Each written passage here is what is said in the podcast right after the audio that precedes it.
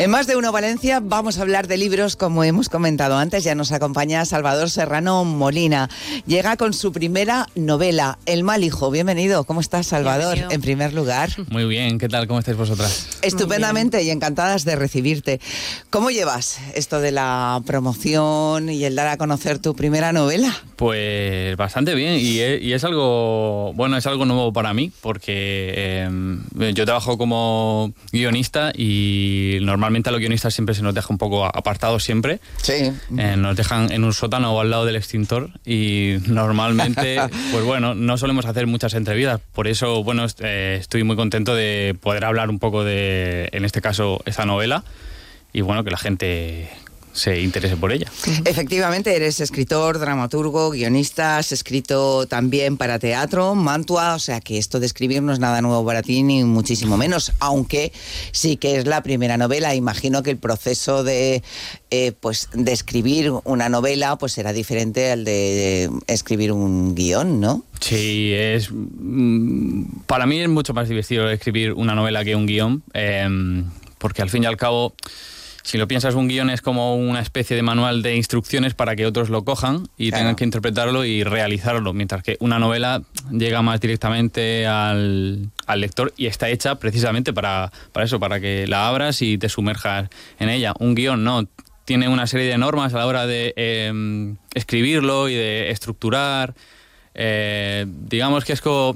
Esto creo que lo dijo Denis Lijan, que es un guionista y un escritor de novela negra. Dice que para él eh, escribir un guion es como hacer una fotografía y escribir una novela es como pintar un cuadro. Bueno, yo creo que eso Cierto, es, ¿no? que es Ujú. perfecto para Sí. definir un poco cómo, cómo se escribe cada cosa. Desde luego. ¿Y, y cómo nace eh, esta primera novela tuya y sobre todo también cómo es el proceso hasta llegar a, a manos un poco de espasa de la editorial Planeta? Pues la novela surge cuando, bueno, yo creo que en todas las familias hay muchas historias y muchos secretos que no nos cuentan nuestros padres o nuestros primos. o- y en mi caso, bueno, llegó a mis oídos una historia familiar, eh, como un secreto que era mm, que solo pertenecía como a la familia de mi padre y resulta que una vez me enteré de una cosa que intentó hacer una tía mía y nunca llegó a producirse eso. Y pensé qué hubiese pasado si esto se hubiese llevado a cabo y de ahí pues empecé a pensar y la verdad que el proceso de, eh, de escritura fue muy rápido. Yo terminé el primer borrador de la novela en seis meses. Wow. eh, porque no sé, de repente empecé a sentir que esta historia me llevaba a contar muchas otras cosas. Eh, voy a volver a citar a otro, a escritor, a Antonio Mu- Muñoz Molina, que dice que él, los escritores somos caníbales de la realidad, ¿no? Pues, pues eso es un poco lo que yo he experimentado al escribir El mal hijo, y es que eh, todas estas historias que se cuentan en la novela, todo lo que le pasa a Rubén, al protagonista, a su abuela o a su padre, pues tiene mucho que ver con historias que yo he escuchado de mi pueblo, de mis amigos, de gente que he conocido, de familiares. Entonces, bueno, pues he ido metiendo en esta pequeña olla muchas historias y vivencias personales y fue bastante rápido. Y llegué a Espasa porque, bueno, yo- eh, una profesora que yo tuve en la escuela de cine, de cine eh, Silvia Herreros de Tejada, ella ya había publicado con Espasa y me habló muy bien y, bueno, pues cuando terminé el manuscrito y eh, le di varias vueltas y decidí que era el bueno el, la- el borrador que yo quería mostrar, se lo presenté ah, y bueno, pues aquí estamos hoy, aquí en Valencia. Que no es fácil. la obra. No es fácil, no, no, no. Ah, porque claro, dicho así, dices, no, lo presenté, pues, es pasa y ya, No. pues eso ya me lo publican. No es, no es así de No, fácil. no, no, no. Fueron seis meses de escribir, pero muchos más de, bueno, pues intentar eh, que salga todo y reescribir y bueno, mm, es un proceso largo eh, que normalmente también suele ser a la hora de escribir los guiones. Cuando te dan luz verde a escribir un guion, creo que es mucho más rápido todo. Aquí- en la novela te puede demorar años y años y años y te puedes eternizar. Pero bueno, afor- afortunadamente ya está el libro en las librerías y para que lo disfrute todo el mundo. Bueno, eh, basado en hechos reales de algo que no llegó a ocurrir, Eso pero es. que sí que llegó a ocurrir en tu novela, ¿no? Y entonces, claro, como no queremos hacer spoiler, Exacto. tú mismo que eres el autor, A ver qué Eh, podemos contar y qué no, ¿no? e- efectivamente, cuéntanos tú. Pues eh, bueno, hay un cierto misterio porque cuando empieza la novela eh, arrancamos con Rubén, que es el protagonista, que es un niño que tiene 11 años. Eh, es verano, uno de los veranos más calurosos que se recuerdan en, Murcia, en la huerta, y lo vemos que está acompañando a su abuela Pascuala, y están atravesando un campo de, de, naranjos y la abuela quiere llevarlo hacia un lugar, hacia una caseta. Dentro de esa caseta ella tiene a alguien escondido eh, y quiere compartirlo con, con, su nieto. Y resulta, bueno, que ese mismo verano el padre de Rubén ha desaparecido. Por lo tanto, a lo largo de la novela, pues iremos descubriendo que puede que la abuela tenga algo que ver con la desaparición del padre de Rubén. Y bueno, más allá de esto, que puede sonar muy a thriller, eh, la novela no es un thriller, no es, no es un thriller. Eh, creo que la novela trata más como el paso que sufre este niño al mundo adulto, ¿no? De cómo Rubén deja de ser un niño y no le queda más remedio que convertirse en un adulto, por un lado, por descubrir lo que la abuela quiere enseñarle y también, bueno, al descubrir todo lo que su padre es y fue y seguirá siendo. Entonces él tiene que plantearse algunas preguntas que un niño no se plantea. Podemos decir que es una novela un poco más, pues eso, dramática, emocional, Sí. no más que thriller. Tú, tú lo estabas comentando, Sí, sí. pero sobre todo también por el, el protagonista, 11 años, un niño que va descubriendo cosas igual a una edad muy temprana. Lo que nos hace ver es que, y seguro que los lectores en algún punto nos vemos ref- eh, reflejados, es ese crecimiento personal y el descubrimiento, ¿no? Que es lo que sufre eh, Rubén en sus propias carnes. Claro, él va, bueno, él digamos que va creciendo un poco de manera forzada justo en ese verano, por, bueno, por toda la información que le va llegando, por todo lo que va descubriendo y, bueno, un poco por su, situación familiar también, porque, eh, bueno, él viene de una familia un poco complicada, sus padres están separados, su madre es gitana, él está siempre entre dos mundos, nunca se ha sentido gitano, nunca se ha sentido payo, nunca se ha sentido parte de la familia de su padre y ahora tiene que empezar a serlo cuando empiezan a vivir con su, con su abuela.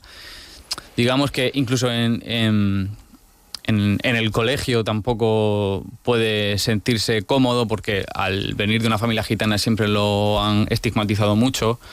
Entonces, pues es un niño que siempre ha estado ahí entre dos mundos y no sabe muy bien dónde posicionarse. Y bueno, pues justo en este verano es cuando él empieza un poco también a descubrir y a madurar y si, al, si yo quería hacer algo con esta novela, que puede parecer muy oscura, creo que también tiene algunas cositas, alguna dosis de humor, Un toque negro, ¿no? Humor Sí, negro. claro. Así. eh, lo que yo quería también era que, bueno, que al final eh, hubiese algo de luz y yo creo que el personaje alcanza algo de luz al final y por primera vez, aunque sea un adulto, creo que Rubén decide ser el adulto que, que quiere ser, no, eh, no, el, no el que le han impuesto.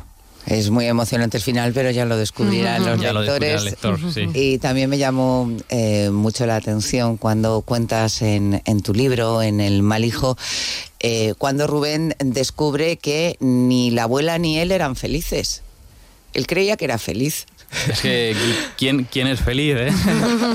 claro, eh, em, yo creo que el personaje de la abuela, em, y esto es algo que me he dado cuenta una vez, bueno, eh, cuando tuve que releer la novela, o cuando Espasa ya me dijo que quería publicarla, pues tuve que releerla, me di cuenta, no sé, que, que, que, que la abuela es un poco el arquetipo de cómo somos los murcianos.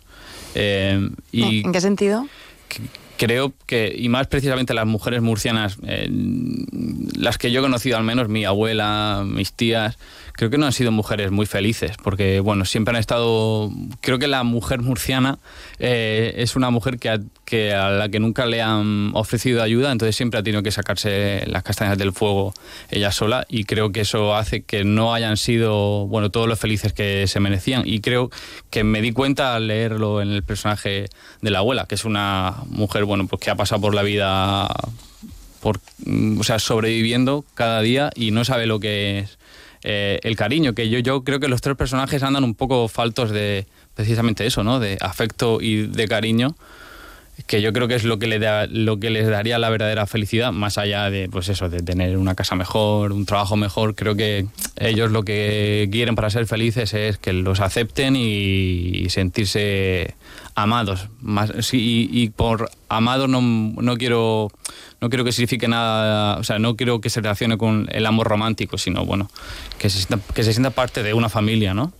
No, desde luego la, la Pascuala es una mujer eh, que vale mucho, que lo da todo y que no quiere que los demás sufran por ella, ¿no? Y de hecho lo que le pasa a ella pues no lo cuenta. Ella siempre está siempre está volcada en, en los demás, ¿no? Sí. Y, y lo que hace, aunque pueda parecer desde fuera a lo mejor un poco barbaridad, realmente lo hace porque cree que lo tiene que hacer, lo hace todo por amor y porque como se tiene que encargar de todo. Eso es. Y lo del olor a, a lejía y a perfume, todo mezcladito, también te recuerda, te trae recuerdo de alguna mujer murciana. Sí, claro, eso viene Ah, de... claro, claro, lo estabas comentando, digo, seguro. Sí, todo eso pues viene de nuevo recuerdo de, de las mujeres de mi familia. Siempre, pues eso, eh, las manos de mi tía siempre han olido a lejía, eh, mi abuela siempre olía a mm, naranja, porque el, a- sí, a perfume, eh, sí, a- creo que los olores son muy importantes y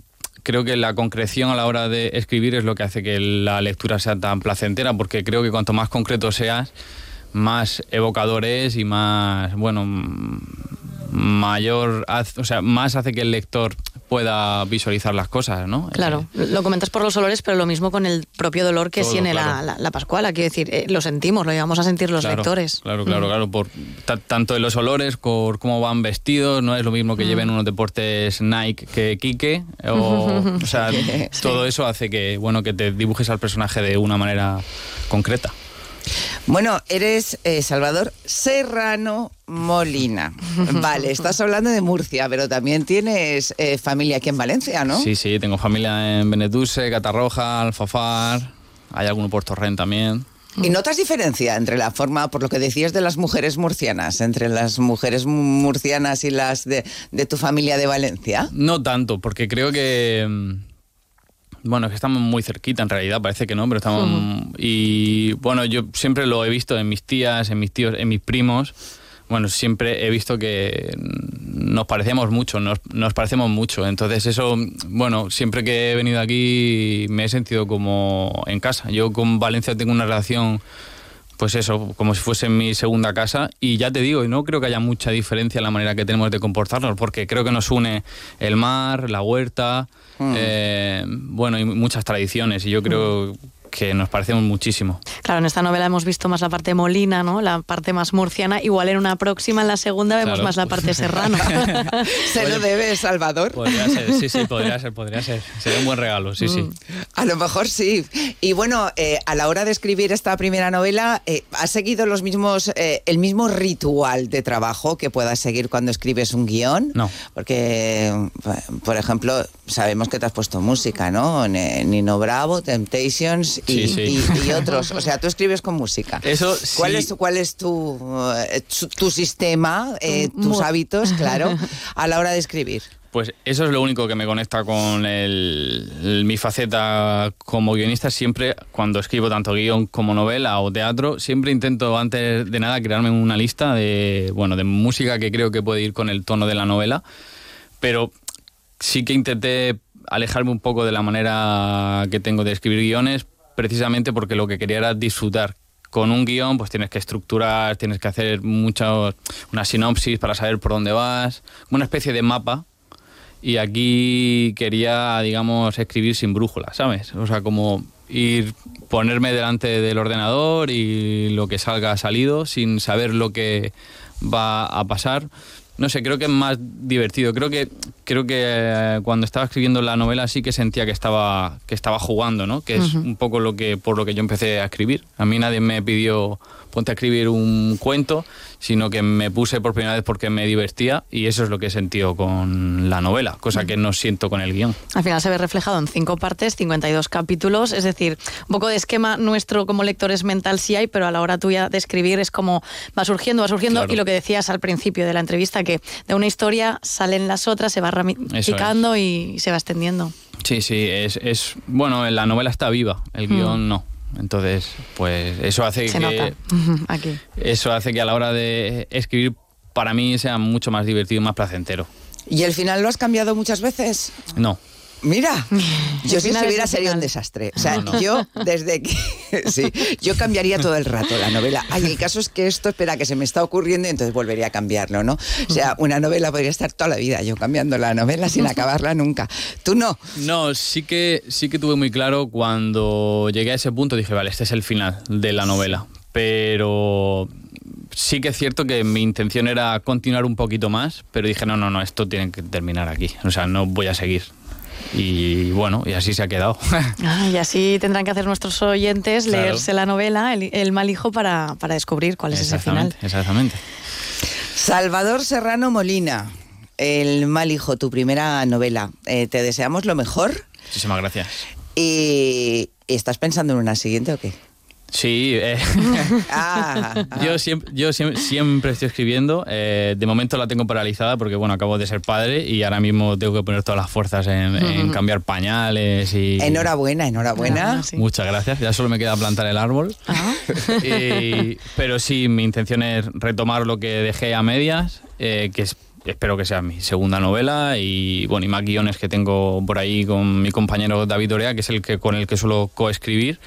Y bueno, que salgan más pelis, que salgan más novelas y que podamos venir a Valencia aquí a Claro tomar sí. horchata, para a pasar un buen día y una buena paella. Vamos, que proyectos no, no le faltan, tampoco le van a faltar. Eso es, ojalá que no. Seguro, seguro que hablamos pronto. Mil gracias, Salvador. A vosotras, un placer Gracias, estar aquí. hasta pronto. Gracias. Hasta pronto.